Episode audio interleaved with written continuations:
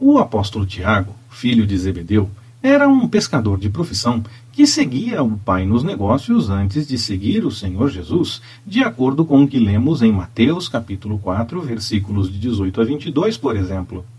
Ele era irmão de outro apóstolo, João, e muito provavelmente sua mãe se chamava Salomé, com base em textos como Mateus 20, 20, Marcos 15, 40 e 16, 1.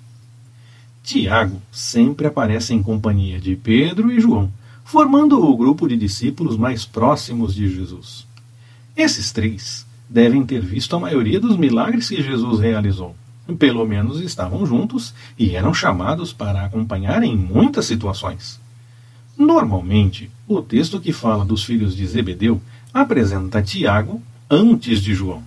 Isso pode ser um indício de que ele fosse mais velho que o irmão. Muito se fala de Pedro e seu temperamento, mas há estudos que apontam que Boanerges, ou Filhos do Trovão, seria uma indicação de que os dois poderiam ser também intempestivos. Ainda pode ser alusão ao temperamento do pai, já que eles seriam filhos do trovão.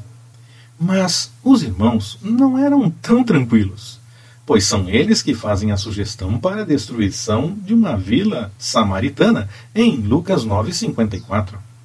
E eles solicitaram, ou a mãe intercedeu, que eles tivessem destaque no reino. Havia algo no temperamento, sim.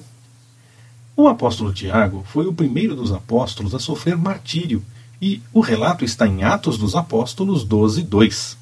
Foi morto à espada por ordem de Herodes Agripa I, em aproximadamente 45 depois de Cristo.